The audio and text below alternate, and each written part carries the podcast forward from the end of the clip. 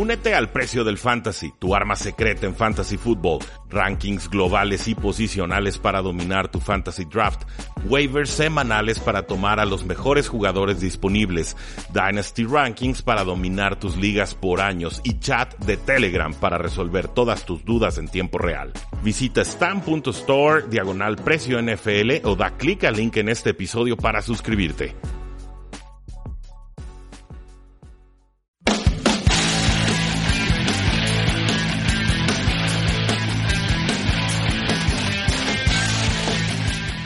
Saludos a todos y bienvenidos a un programa más de Tres y Fuera, donde la NFL no termina y nosotros tampoco. Mi nombre es Rudy Jacinto y es para mí un gran gusto eh, pues poder dar esta previa de Super Bowl 53. Ahora sí vamos a entrar de lleno al partido entre los Patriotas de Nueva Inglaterra y los Ángeles Rams. Pero antes de eso, pues quiero dar un agradecimiento al Tecnológico de Monterrey Campus Guadalajara por prestarnos sus instalaciones a través de la señal de Sinapsis Radio. Y también, pues, recordarles que pueden seguirnos en muchas formas de contacto en facebook.com diagonal 3 y fuera, en Twitter como arroba paradoja NFL, en 3 y claro, la invitación siempre abierta para que se suscriban a este podcast. Nos encuentran en iTunes, en Stitcher, en eBooks, en Spotify, en donde ustedes quieran, como 3 y fuera NFL. Asimismo, bueno, para mí es un gran gusto tener de nuevo a Oscar Huerta en los, eh, pues bueno, aquí en, en cabina, en los controles operativos tenemos a Marius Kanga. Un fuerte abrazo y saludos a los dos. Eh, Oscar, ¿cómo te encuentras? Bien, gracias. Este, gracias por tenerme otra vez aquí. Y listo para este domingo. ¿Has estado eh, pensando mucho en las apuestas este fin de semana? Sí, claro que sí. De hecho, estaba viendo de- en proposiciones, hay hasta más de 500 proposiciones diferentes. Quinien- ¿Qué, qué son las proposiciones? Proposiciones son apuestas muy específicas. Un decir es cuántas yardas va a tener Tom Brady en el partido, más o menos de 350 es un ejemplo. Y así hay desde Chris Hogan hasta el pateador suplente, de lo que quieras. Y pues es relativamente muy específico. A la gente le encanta porque se siente profeta, vaya. Sí, y, y aparte, bueno, te ponen escenarios, ¿no? Y dices, bueno, ¿cuál- Exactamente. eh, la primera jugada del partido va a ser un touchdown defensivo. Y te dicen, sí, sí va a ser un touchdown defensivo y te pagan ocho veces lo que le pones. Y, no, no va a ser un touchdown defensivo y te paga como la octava parte de lo que le pones.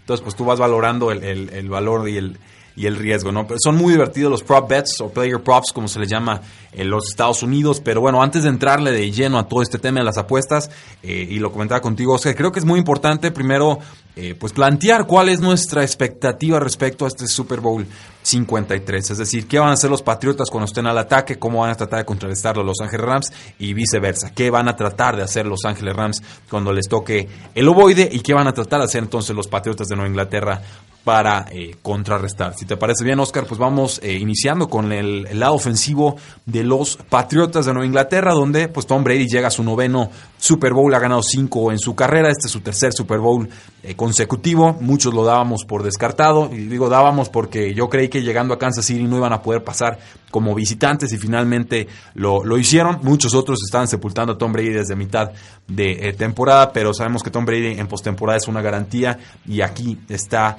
eh, nuevamente, llega a través de un juego eh, terrestre muy fuerte, una- un tridente, incluso podríamos llamarlo un- una bestia de cuatro cabezas, con Sonny Mitchell, el novato, con James White atrapando pases desde el backfield, con Rex Burkhead como el todólogo de la ofensiva, te corre, te recibe pases, te empuja el balón en zona eh, roja, incluso James Devlin como fullback lo han integrado en el 25% de sus snaps los Patriotas en esta campaña, lo han utilizado en zona roja, ha convertido touchdowns, le están lanzando incluso pases, creo que en ese sentido están fuertes, la línea ofensiva de los Patriotas que sin tener jugadores de primera o segunda ronda eh, se han convertido en una de las mejores unidades en toda la NFL bajo el mandato de Dante Y un grupo de receptores pues muy disparejo, distinto, Julian Edelman como la, la estrella, el, el- el security blanket de Tom Brady, si quieren llamarlo así. Rob Gronkowski dando una exhibición eh, retro, de- por llamarlo de alguna manera, ya se veía más retirado que nada, pero respondió bien contra los Kansas City Chiefs. Chris Hogan también apareciendo como amenaza profunda. Philip Dorset, de repente también su touchdown. Cordero Patterson con algunas jugadas muy puntuales. Eh, es decir, una, una ofensiva que se presta a ser muy versátil y que se, sobre todo tiene muchas formas de atacar los puntos débiles de, de una defensiva con la de Los Ángeles Rams. ¿Tú cuál crees que sea, digamos, el plan A de los Patriotas de Nueva Inglaterra? El plan A yo creo que siempre va a ser Tom Brady. Este, hemos visto que se comporta a la altura en este tipo de partidos, que tiene las armas como tú ya mencionaste, sabe lo que es jugar este partido y la realidad es que viendo cómo se comportó el cocheo, Este, contra Kansas, que por cierto, como mencionaste, creo que es el primer partido que gana Patriotas de visita en un campeonato de AFC. Sí, no han ganado como visitantes en postemporada desde el 2004. Eh, Claro, juegan mucho en postemporada Sí, en, en creo que más se debe a eso. Pero creo que este va a ser un duelo de cocheos, principalmente. Este, Bill Belichick y McDaniels creo que tienen perfectamente estudiado los Rams. Creo que va a ser una exhibición grata de parte de ellos.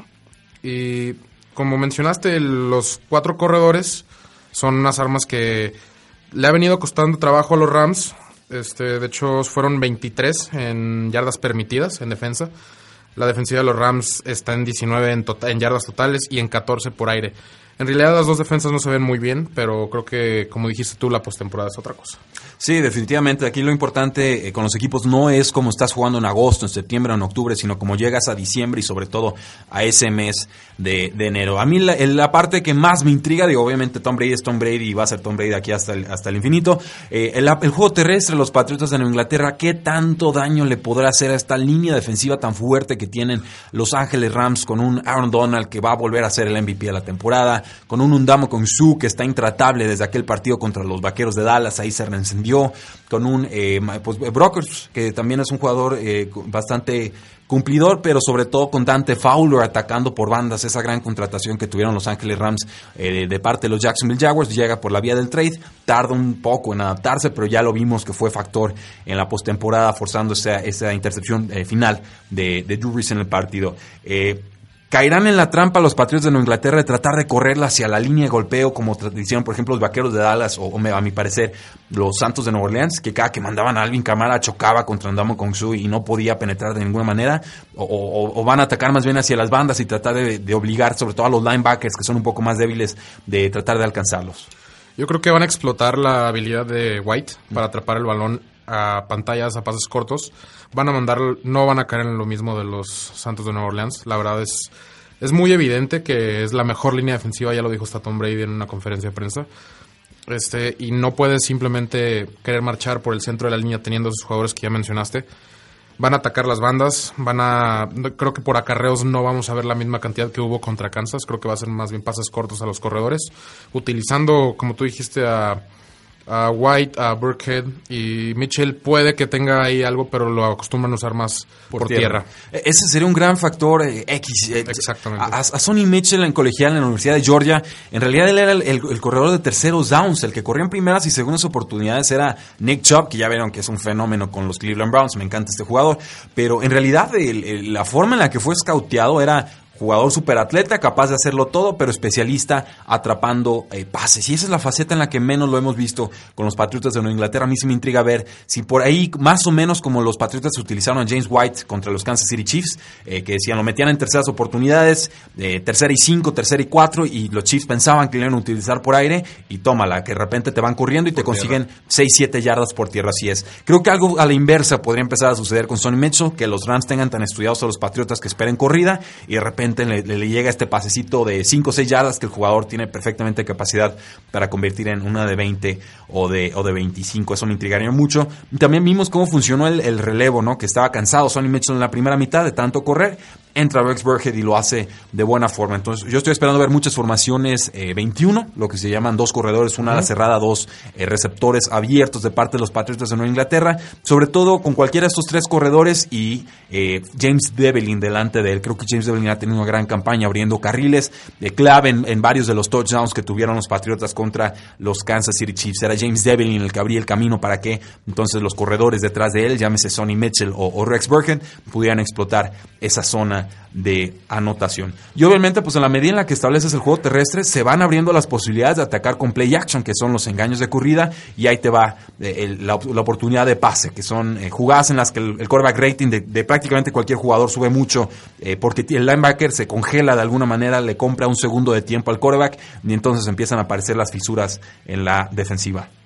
Sí, está totalmente de acuerdo ahí en el play action, ahí también entra la pantalla. Creo que con la línea ofensiva con la que cuenta Patriotas les ayuda muchísimo, donde se salen, dejan pasar a los lineados defensivos. Sabemos que Sue y Donald se pueden ir hacia Brady, lanza por arribita de ellos y entonces tiene campo libre cualquiera de los tres o quizá cuatro si integran a Mitchell.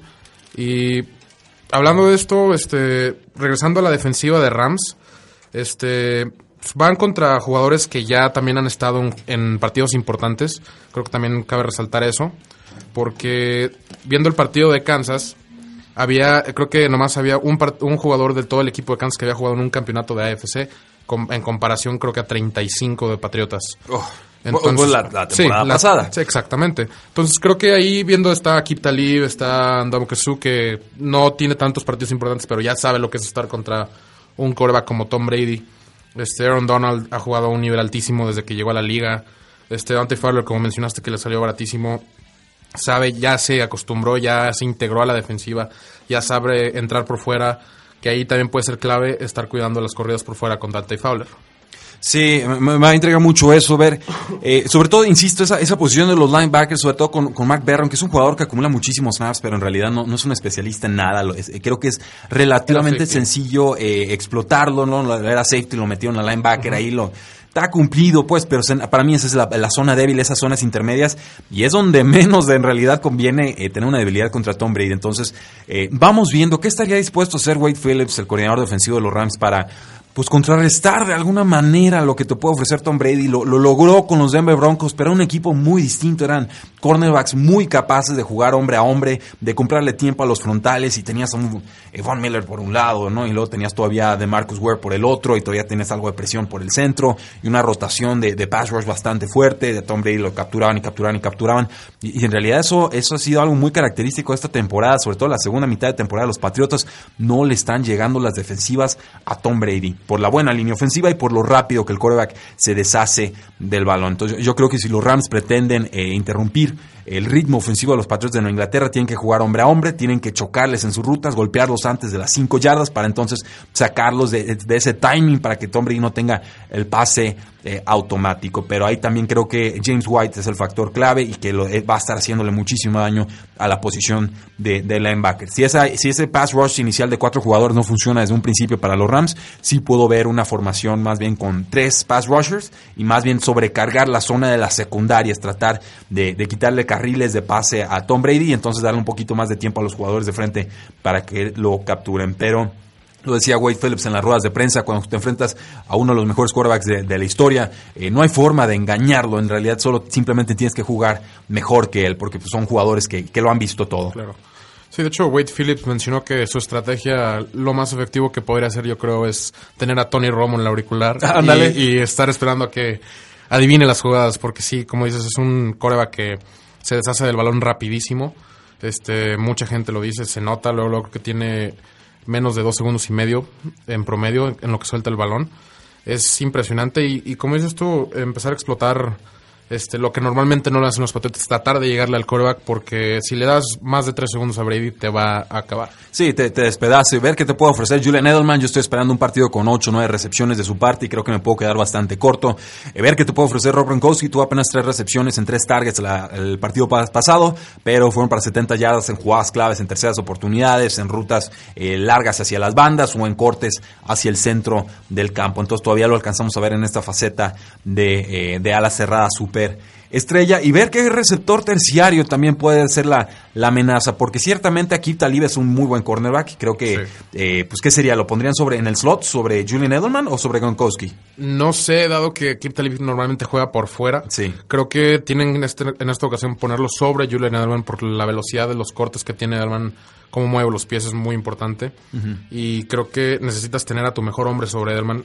Obviamente tenerlo sobre Gronkowski creo que no sería muy efectivo por el- la diferencia de tamaños.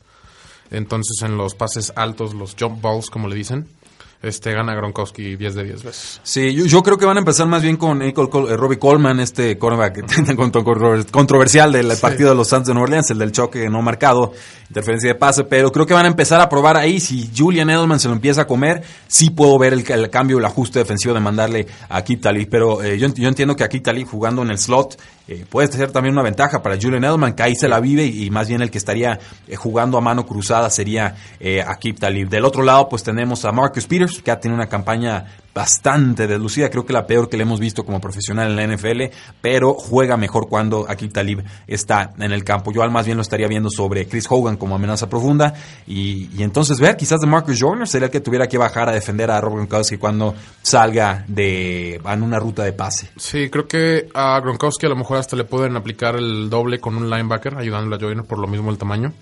Joyner es, muy bueno en cobertura, lo hemos visto.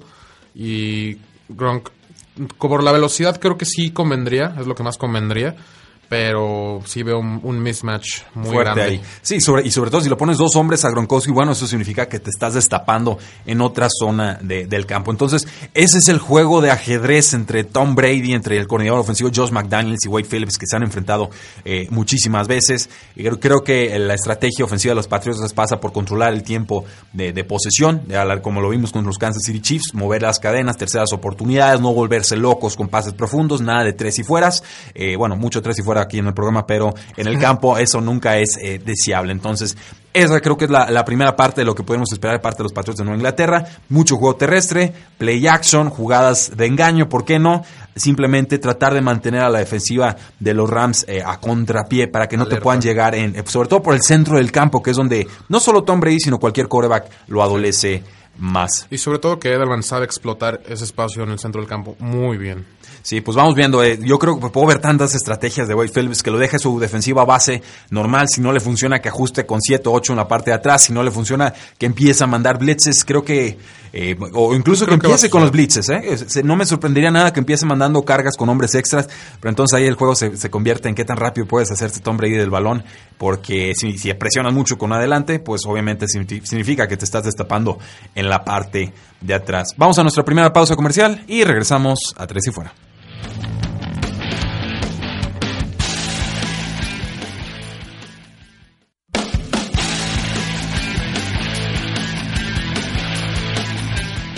Regresamos a Tres y Fuera, seguimos hablando del Super Bowl 53 entre los Patriotas de Inglaterra y los Ángeles Rams. Ya platicamos un poco del costado ofensivo de los Patriotas de Nueva Inglaterra contra la defensiva de los Rams. Sin duda, eh, muchos están prefiriendo este lado del balón porque es Tom Brady contra una defensa que es capaz de llegarle a los mariscales eh, de campo, pero que como nos muestran las métricas a lo largo de la campaña, pues la defensiva de los Rams creo que en, muchos sentidos es promedio, ¿no? Tiene buen pass rush, pero en secundaria es promedio, defendiendo terrestres promedio, eh, pero tiene algunos jugadores superestrella que se pueden apoderar de los partidos. Este, dice, dices, dices que el pass rush es un poco más agresivo, pero la realidad es que está en 23 de toda la liga, permiten 122 yardas por, por tierra. El perímetro, de hecho, está mejor, está en 14, que permite 236 yardas. Este, las yardas totales también en 20, 358. Creo que no, pero, pero a ver, eso fue porque jugaron contra los Kansas City Chiefs, ¿no? Que fueron como 2.000 yardas en ese juego. Sí, fueron ciento y tantos puntos. Este, más bien, lo que yo creo es que se han mostrado en momentos importantes. Hay, o sea, jugadores como Donald y Sue han estado en, los momentos donde importan, que obviamente no tenemos una estadística de eso, pero este, ahí están cuando los necesitan. Eh, creo que contra Nueva Orleans tuvieron varios varios run stops contra Camara importantes que los dejaron sin avance. Y creo que vale más eso, sobre todo en un juego así de cerrado, así de grande que en realidad lo que nos dicen las estadísticas. De acuerdo. Eh, saludos a Maricruz Muñoz Hernández. Dice, hola Rudy, saludos. Muchas gracias por seguirnos. Bob Sanz, todo lo que se está diciendo acerca de Pats versus Rams es lo mismo que dijeron con los Chargers versus Chiefs. Y ya ven lo que pasó eh, pues cierto, Luis Raúl eh, Huerta, saludos. Nos dice Bob Sanz, excelente la doble pantalla en el Facebook Live. Los martes a las 8 de la noche por la señal de Synapsis Radio y de Tres y Fuera en Facebook. Dice Bob Sanz, los Rams necesitan a los mismos árbitros del juego versus Santos. Esos no creo que los vuelvan a ver en su vida, ¿eh? Definitivamente no va a suceder. Eh, no sé, Angélica González, felicidades por esa doble cámara. Y Diego Martínez, ¿qué onda, Rudy? Igualmente, Jason Mungía, muchísimas gracias por acompañarnos todos con esta previa del Super Bowl 53. A ver, Oscar, entonces, ya tenemos descifrado de alguna manera el costo, bueno, y descifrado entre comillas porque son grandes ajedrecistas estos, estos coaches. ¿Qué podemos esperar entonces de Sean McVay, el, ahora sí que el chico del momento como head coach de la NFL, todos quieren a su clon de Sean McVay, aunque así quieren un chavo joven de 32 años, ofensivo, que casi parezca modelo de pasarela. Y del otro lado, pues tenemos a Brian Flores y tenemos a Bill Belichick, que ambos se han encargado de la defensiva. Tenemos un Jared Goff con un, quarterback eh, que por momentos sonaba como MVP para la campaña. Creo que se desinfla después de la segunda eh, tramo de la temporada, sobre todo después de la semana de descanso. Resiente mucho la pérdida del receptor Cooper Cup, pero tiene a Brandon Cooks como amenaza profunda, tiene a Robert Woods como receptor slot, a Josh Reynolds que es bastante capaz como receptor número 2 eh, atacando por las bandas. Tienen a dos alas cerradas que me parecen muy competentes, sobre todo Gerald Everett. Eh, Tyler Higbee es un poco más bloqueador, pero también te puede hacer las labores como eh, receptor. Una buena ofensiva, una línea ofensiva de Los Ángeles Rams. Creo que por la mayoría, la mayor parte de la campaña hubiéramos tenido que decir que la línea ofensiva de los Rams era mejor que la de los Patriotas de Nueva Inglaterra. Hoy por hoy yo creo que la de los Patriotas está eh, comportando mejor pero sobre todo la incógnita es eh, O sea, qué tanto depende él del sistema, qué tanto se va a poder ajustar, eh, qué tanto le puede llegar la presión del partido o qué tanto le puede llegar la presión que manden los Patriotas de Nueva Inglaterra, que su sistema defensivo en las últimas semanas ha sido mandar blitzes, mandar cargas, sobre todo con los linebackers Calvin y, y Dante Hightower, que lo hacen bastante bien. Eh, obviamente la amenaza de Trey Flowers, que lo ponen sobre todo atacando en la banda derecha de la línea defensiva, pero lo saben mover por todo, por todo ese frente y creo que encuentra muchas formas de ganar en su, en su posición. Y creo que Jared Goff cuando le aceleran el momento de pase empieza a flotar los pases o empieza a, entrar fuera de ritmo y, queda fuera de, sincronía. Y entonces empiezan a llegar ahí sí esos terceros y fuera. Y obviamente pues, con el juego terrestre, pues un Todd Gurley, que fue prácticamente el MVP de la campaña pasada la ofensiva. Esta cierre de campaña no ha estado tan estelar. Y CJ Anderson, que te hace más daño, decíamos, entre los tackles o entre la línea eh, ofensiva. ¿Cuál, ¿Cuál crees que sea el plan A de Los Ángeles Rams al ataque? Yo creo que Sean McVay va a llegar con mínimo tres planes de juego diferentes. Después de ver lo que pasó la semana pasada, hace, hace dos semanas, perdón, este, vio lo que hace un partido grande, lo que puede pasar, lo que el ruido te puede hacer y que necesitas saber cambiar la estrategia instantáneamente. Yo creo que va a empezar como empezó toda la temporada. Va a querer meter el balón con Gurley, va a querer este, utilizar mucho a Woods por el centro, este, intentar uno que otro pase largo con Brandon Cooks, utilizar las alas cerradas. Y creo que si le funciona, este, puede seguir con eso pero sí creo que va a traer plan B, plan C y quizás hasta plan D. Plan Z, yo creo que va a tener por ahí el buen Sean McVay. Obviamente es un equipo que eh, funciona mucho con play action. Lo interesante de la ofensiva de Los Ángeles Rams, a mi parecer, es que casi toda la campaña jugaban en formación 11, que significa un corredor, una ala cerrada y tres receptores. A partir de la lesión de Cooper Cup y de que Josh eh, Reynolds no te puede responder en la misma faceta, porque él no es un receptor slot, más bien a Robert Woods lo tuvieron que mandar al centro del campo y entonces eh, Reynolds ofrece algo, pero no lo mismo pegado a la banda. Creo que sobre todo en postemporada los, los eh, Ángeles Rams han buscado formaciones 12, que es un corredor, dos alas cerradas y dos alas eh, abiertas. Entonces, ahí está, digamos, el, el, juego de ajedrez. ¿Cuál de estas dos caras va a estar mostrando sobre todo la ofensiva de Los Ángeles Rams? Que, si bien más del 90% de sus snaps en temporada regular fueron en, formación 11, con los tres receptores abiertos, eh, y, de, y, con eso hacían todos sus engaños, sus movimientos antes de la jugada, sus jet sweeps, sus pases pantalla, su play action, etcétera. Eh, ciertamente Sean McVay detectó que no le estaba funcionando ya estar tan casado con esa, con esa formación en específico. Del costado defensivo de los Patriots de Nueva Inglaterra, pues tenemos a Trey Flowers presionando. Dietrich Weiss, de repente tuvo 4.5 capturas en la campaña, también te puede ayudar con una captura o presionando a mariscales eh, de campo, pero ciertamente este no es un pass rush supuestamente tan poderoso como el de Los Ángeles Rams, donde sí creo que gana la defensiva de los Patriots de Nueva Inglaterra en la posición de safeties con Patrick Chung, pero sobre todo con Devin McCurdy patrullando toda esa zona eh, intermedia y profunda del campo y sobre todo en la posición de cornerbacks. Para mí, a mí me inspira mucho más confianza el grupo de, secundaria de los Patriotas, sobre todo con Stephon Gilmore, calificado como el, cornerback número uno por Pro Football Focus esta temporada, el mejor hombre a hombre o man-to-man coverage. Eh, el caso de Jason McCurdy, este descarte de los Cleveland Browns, que para mí ha jugado bastante bien, lo han utilizado como cornerback número 2 en las bandas y ha respondido a la, a la confianza. Pero ese factor X en la secundaria para mí es este novato de la Universidad de Maryland que no fue seleccionado en el draft y que se llama JC Jackson. El partido anterior contra los Kansas City Chiefs, mitad del partido lo jugó defendiendo a, Travis Kelsey, me parece que lo hace bien. La segunda mitad lo ponen a jugar sobre Sammy Watkins, que estuvo bastante bien en la primera mitad. Me parece que en la segunda ya no volvimos a saber de, Watkins en el partido. Entonces, ¿cómo co- acomodarías tú, Oscar, las piezas pensando en estas eh, cualidades que van teniendo los, los cornerbacks? Yo pensaría, por ejemplo, Stephon Gilmore sobre Brandon Cooks y vamos chocándolo desde un principio. Pero en otras temporadas, por ejemplo, los Patriotas han intentado eh, poniendo su mejor cornerback con el receptor número 2 del equipo. Al cornerback número 1 le mandas doble cobertura con tu cornerback número 2 y ayuda de safety. Y ya las demás piezas las vas jugando uno a uno. Creo que esto no lo hemos visto mucho de los Patriotas de Inglaterra esta temporada. Sobre todo por la gran confianza que le tiene Bill Belichick a JC Jackson. Este, sí, no lo hemos visto mucho, pero curiosamente lo vimos la semana pasada con Tyreek Hill. Creo que puede ser. No, no me gusta mucho la estrategia, dado que los Rams no tienen un Tyreek Hill. Creo que me gustaría más ver el man coverage. Este, como dices tú, chocando a Brandon Cooks desde un principio. Creo que eso le limitaría mucho la velocidad que tiene. Este, y como dices tú, el grupo de safeties que tienen es espectacular, saben lo que es jugar un partido así. Este, y pues no olvidemos a Brian Flores, que sabe perfectamente cómo lidiar con un quarterback joven, cómo presionarlo, cómo asustarlo. Y creo que no va a cambiar en nada la estrategia que vimos contra Kansas, que va a ser contra Rams.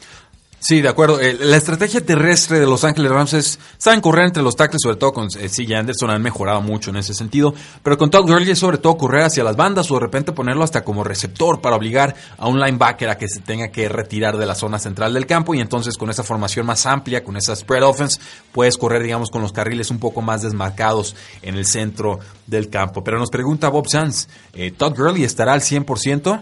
Y es una buena pregunta porque yo lo vi al 100% contra los Vaqueros de Dallas. Y luego lo vi bien desfasado por errores puntuales, por, por una no conversión en tercera oportunidad, un pase que suelta y luego otro pase que suelta, le dan las manos y termina como intercepción al inicio de- del partido. ¿Hay una lesión de Todd Gurley o eh, simplemente no jugó bien y decidieron irse con CJ Anderson y respondió? Eh, yo creo que no hay una lesión. Este, la semana pasada lo mencioné. Creo que se hizo chiquito con el Superdome. Este, CJ Anderson afortunadamente respondió lo que se esperaba. No tuvo un gran juego. Pero creo que en este caso es diferente. Ya estás en el juego grande. Ya nadie te lo puede quitar. Y lo único que puedes pensar es hacia adelante. Creo que sí va a responder. No se va a ver como el juego pasado. Y puede ser un gran factor.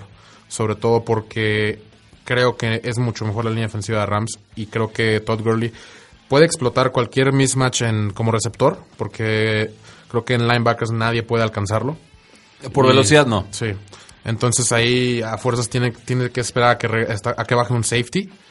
Y por tierra creo que la línea ofensiva sí puede con la línea, la línea defensiva de Rams, de Patriots, perdón. Entonces, ¿cuál va a ser la prioridad defensiva de los Patriotas de Nueva Inglaterra? Ya ves que les encanta obligar a los, a los rivales a jugar con la mano izquierda, ¿no? Si son diestros, les quito eso que les encanta hacer y entonces los obligas a jugar, digamos, a, a contrapié, como decíamos en el caso del otro lado del balón. Es quitar a Brandon Cooks, es detener el juego terrestre para que te gane Jared Goff con su brazo, es mandar blitzas para llegarle a, a, a Jared Goff, o sea... ¿Cuál, digamos, es el plan A defensivo de los Patriotas y, sobre ese esperaríamos el resto de los movimientos de ajedrez? Creo que si vemos la primera mitad del partido pasado, la clave la tenía Nueva Orleans. Parar a Todd Gurley, de hecho hasta le sacaron una intercepción. Este, tuvo Nueva Orleans tres oportunidades para anotar touchdown, nomás anotó 13 puntos, si no me equivoco. Y creo que Patriotas no, no dejaría esa, esas oportunidades ir, entonces podría ir 21-0 en, en dado que se dé la misma situación. Creo que la estrategia va a estar en parar a Todd Gurley y quizás CJ Anderson. El, el juego terrestre en general.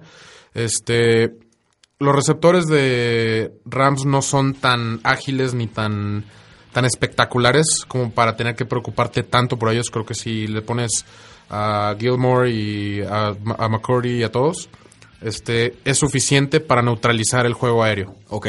E- Eso, eso es muy interesante que, lo- que lo plantees porque el desafío de receptores es muy distinto al que te presenta Kansas City Chiefs. Eh, para mí estas eran quizás las dos mejores ofensivas en toda la, la temporada. Santos se desinfló hacia el final, Patriotas juega de otra forma. Eh, Los Chiefs te ganaban por poder.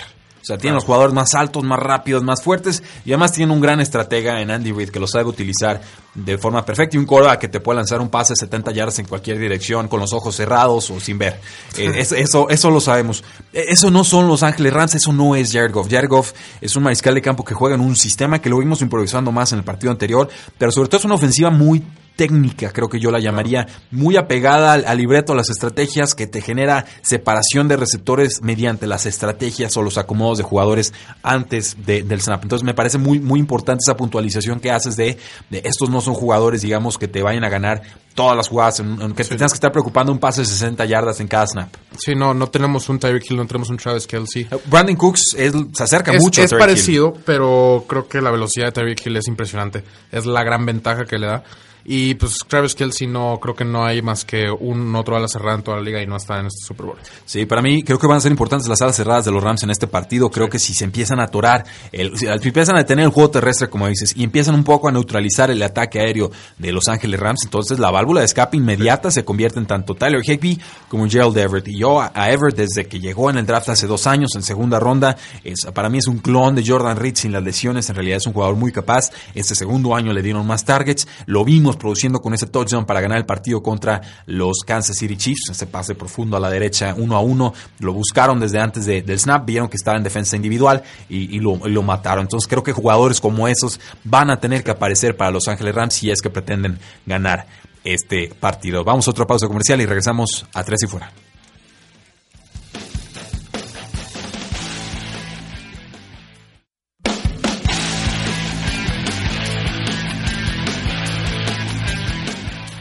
Último bloque de tres y fuera, seguimos platicando del Super Bowl 53 entre los Patriotas y los Ángeles Rams. Nos comenta Diego Martínez en el Facebook Live. Voy por Patriots 100%, no veo a Goff listo para este partido. Y, ciertamente, si hacemos un- una comparativa de mariscales de campo, pues uno ha estado aquí nueve veces y el otro está pues llegando en su tercera temporada y una temporada de novato fatal, una segunda temporada bastante buena, una tercera con mejoras eh, notables, pero estos juegos son, son bestias eh, apartes. Ya hablamos de ofensiva Patriotas contra defensa de Rams, hablamos algo de la ofensiva de Rams contra la defensa de Patriotas. Vamos rápido entonces con el- los equipos especiales. Hay dos jugadores muy destacados, en- tres jugadores muy destacados en ambos lados del balón. Bueno, son cinco, y mientras más los pienso y más me van saliendo, pero vamos por partes.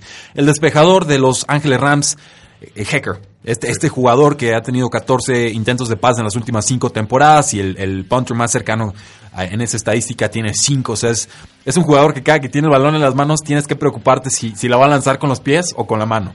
Eh, y engañó a los, a los Santos de Nueva Orleans y ahí que tienen eh, despierta, ¿no? Es, es mejor que Ryan Allen, definitivamente, tiene muy buena pierna, o sea, simplemente comparando lo, lo bien que despejan, creo que ahí tienen una ventaja los Ángeles Rams, pero ciertamente él tiene ese factor extra de ser siempre una amenaza como eh, jugada de engaño en cuartas oportunidades. Del lado de los Patriotas de Nueva Inglaterra, en regreso de patadas y de despejes, eh, no sé cuál es tu opinión de Cordero Patterson, para mí es una bestia regresando pelotas, jugador alto, rápido, veloz, inteligente, elusivo, una amenaza de touchdown cada que recibe el balón. Sí, este, hecho, desde Minnesota empezó como regresador de patada y creo que tuvo tres en su primera temporada novata, casi empata el récord, que es de cuatro, si no me equivoco. Este, no ha lucido en, en- como receptor, pero en, en equipos especiales siempre ha sido una amenaza. Es rapidísimo, sabe encontrar espacios, sabe leer por dónde vienen los gunners, sabe todo. Así que me recuerda un poco a Hester, la verdad. Sí, sí, sí, definitivamente.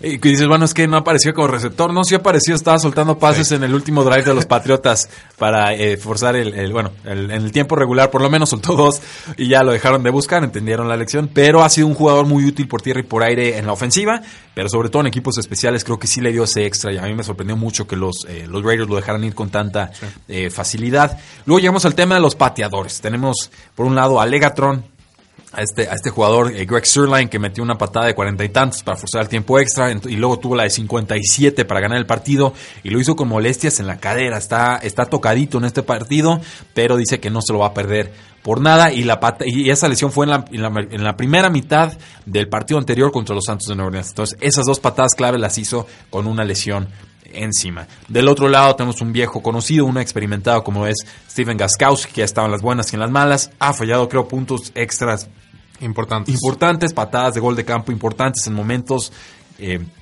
delicados de Super Bowls, de finales de conferencia. Ciertamente ha tenido más oportunidades de fallar porque lo hemos visto tantas veces. Creo que es un, un pateador bastante confiable, pero hoy por hoy yo sí tendría que darle eh, la ventaja por poco a, a, a He- a- perdón, iba a decir a Hecker, también a, Hecker, Sí. pero sobre todo a eh, Legatron. Y, es, y hay muchos jugadores más, obviamente, en regresos de, de patadas y demás, pero eh, Michael, bueno, Slater, Matthew Slater, el gunner de los Patriots de Nueva Inglaterra, veteranazo, receptor, que nunca le lanzan pases. El primero que llega a taclear a, a los jugadores rivales cuando despejan o hay un, hay un kickoff. Eh, creo que es un jugador bien subestimado en este, en este equipo. Los Patriotas, uno de los más veteranos en toda eh, la franquicia, por lo menos de los jugadores actuales. No se habla mucho de él, pero eh, siempre aparece en esas jugadas de equipos especiales y es el primero eh, que pone en regla y en cintura y en disciplina a todas las unidades. Entonces, en líneas generales, combinando todo esto que platicamos, ¿quién tiene la ventaja en equipos especiales? ¿Patriotas o Rams? Yo creo que es donde más parejo lo veo. Es, va a ser un duelo inter- interesantísimo los Rams con los pies y los Patriotas con las manos por tanto por Edelman y Patterson y por Hacker y Zerline. Creo que del otro lado está un poco más aburrido, la verdad.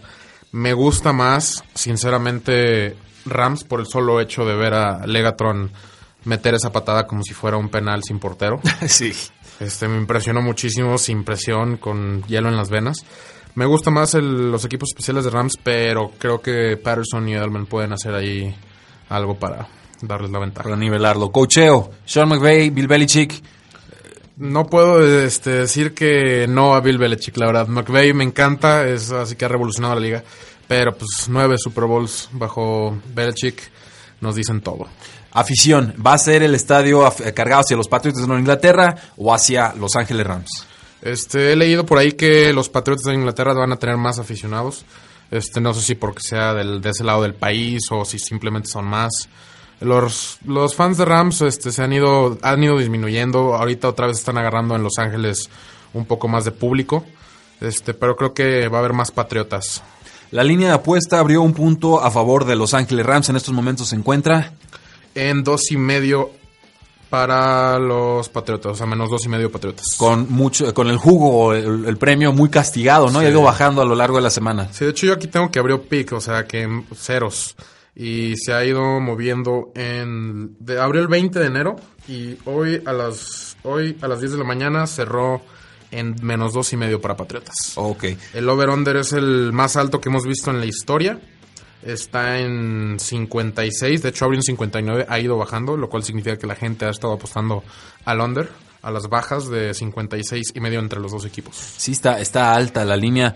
Eh, pues que tendremos que apelar a un Atlanta contra Patriotas para Sí. ver esa clase de, de cifras también, o, o incluso eh, que, que cómo quedó Patriotas contra Seahawks, creo que fue 28-21, una cosa. Sí, por- creo que o, sí. no, perdón, 28-24 24, terminan sí. ganando los Patriotas en ese partido. Eh, Y ni así, de hecho, Ni- es, ni- es y no una da. línea muy engañosa porque igual la de la semana pasada de Kansas estaba en 59, si mal no, mal no me acuerdo. Este, después del primer tiempo dijimos no jamás. No, y y en, cuar- en cuarto cuarto metieron 38 puntos y terminó siendo over. eh, todo parecía que iba a quedar en el under y los Sí, que iba... Y se volvió ridículo ese cuarto cuarto. La verdad, Sí. mi pésame a todos los que estaban pensando que el partido se iba a quedar en, eh, las bajas. Vamos entonces con tus apuestas. Oscar, es tu especialidad, a esto te dedicas. Has estado revisando toda clase de propositions o player props, que son eh, apuestas sobre situaciones muy puntuales en el campo que tienen que ser cuantificables, que tienen que ser objetivas, que tienen que ser fáciles de medir para que entonces las casas de apuestas no se metan en problemas de si se cumplió o no se cumplió este, este asunto. Entonces, eh, ¿qué clase de, de apue- apuestas te sorprendieron? ¿Hubo algunas que te brincaran, que te llenaran el ojo? ¿Algunas que digas, sabes que esta no la apuesta ni locos porque est- está fatal?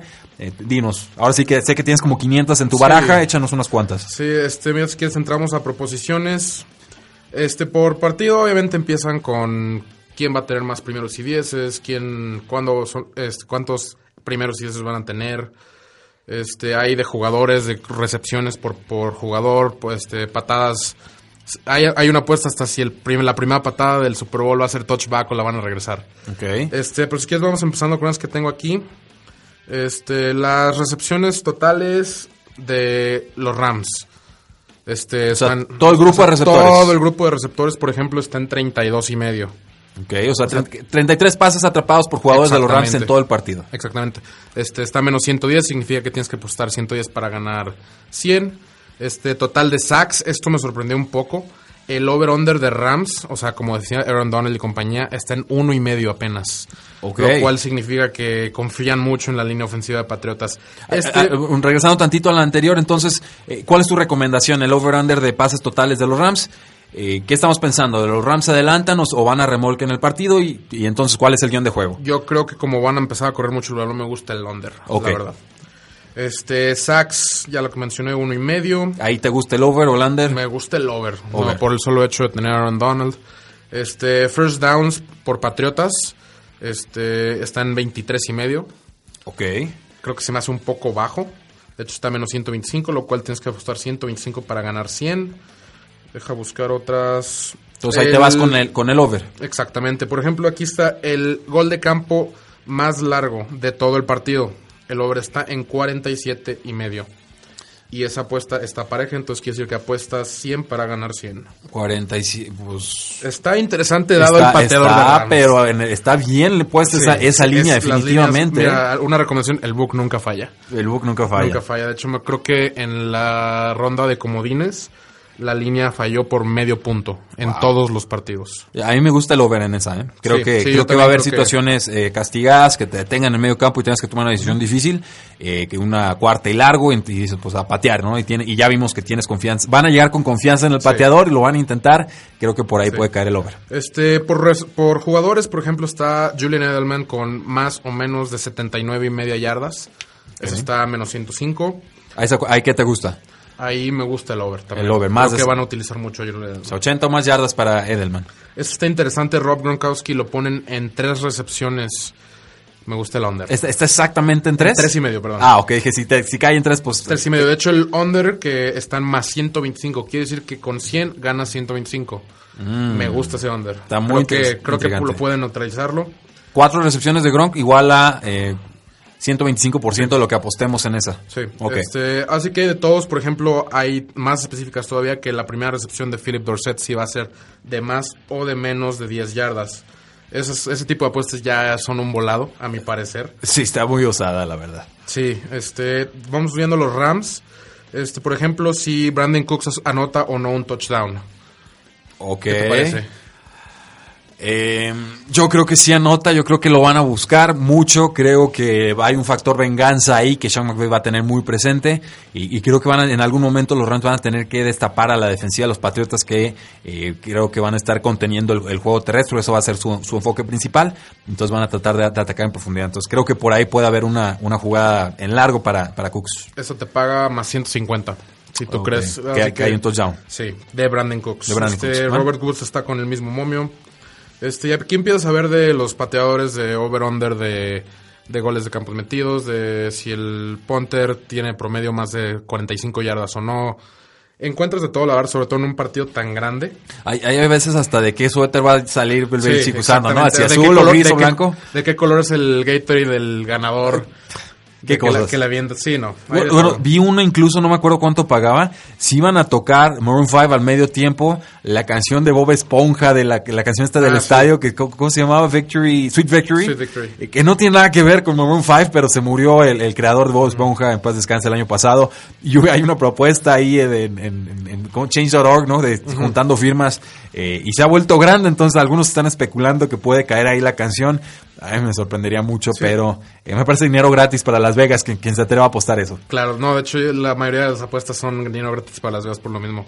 De hecho, curioso, un dato curioso aquí, después del Super Bowl de Broncos contra Seattle, que la primera anotación, que, que si era touchdown, si era gol de campo, si era regreso de patada, bla, bla, el safety pagaba 7 mil a 1.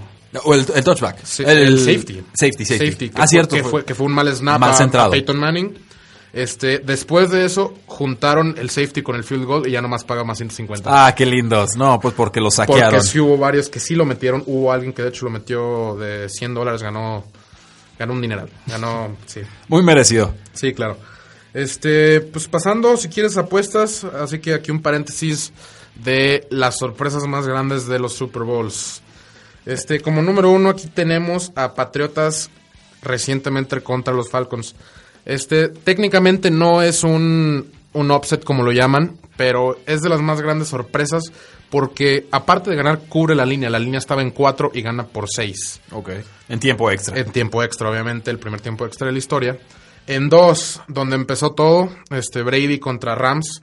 Creo que la línea en ese entonces Rams era súper favorito con Kurt Warner, Marshall Falk. Como de 18 y medio, si la recuerdo Sí, bien. Era algo exagerado.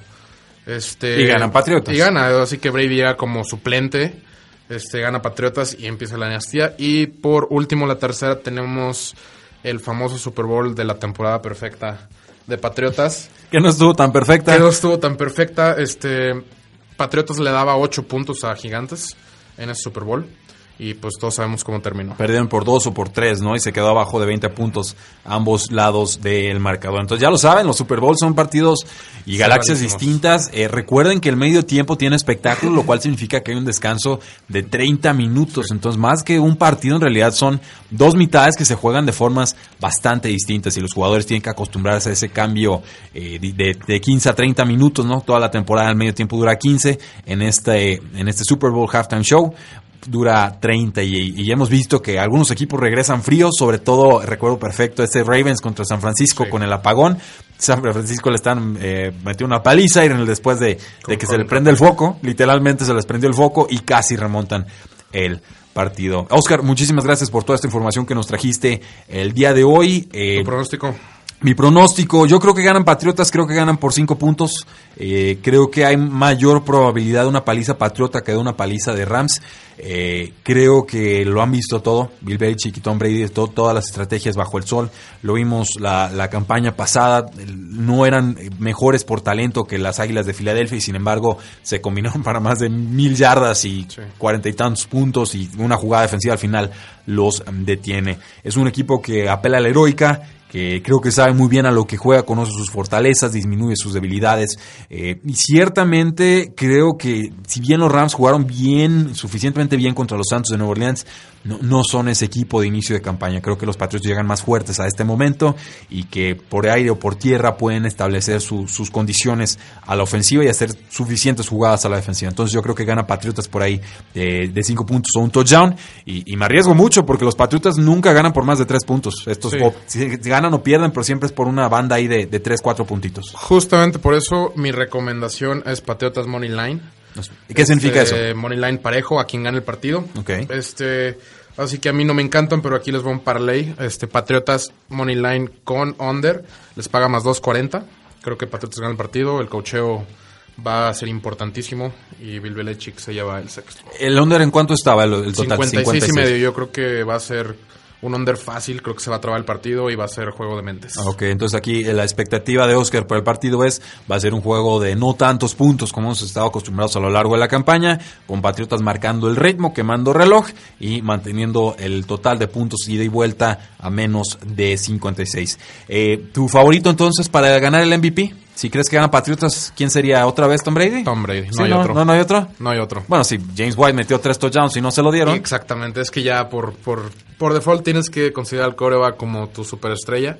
Y Tom Brady, aparte de ser tu superestrella, es la superestrella de la historia. Muy bien, pues bueno, damas y caballeros, muchas gracias por habernos acompañado el día de hoy. Esta fue nuestra previa del Super Bowl 53 entre los Patriotas de Nueva Inglaterra y Los Ángeles Rams. Vamos a seguir dándoles información sobre este partido. Queda mucho que analizar. En el día de mañana y pasado mañana vamos a estar haciendo un análisis posición por posición. Primero en el costado ofensivo del balón, después vamos a hacer una comparación de cada línea defensiva y eh, entonces si su- surgiera más información se las estaremos haciendo llegar. Estas son nuestras predicciones al día de hoy, eh, martes, al día de hoy, eh, que pues bueno, pueden cambiar a lo largo de la semana, definitivamente puede haber información nueva, lesiones que surjan, esperemos que no, para el bien de ambos equipos, pero eh, la expectativa de este momento es que los Patriots ganen por ¿cuántos puntos más o menos? Pocos. Por poquitos puntos, yo creo por que eso, por- por eso recomiendo el Money Line. Ok, yo creo que por un poquito más que pocos, pero en fin. Muchas gracias por habernos acompañado. La NFL no termina y nosotros tampoco.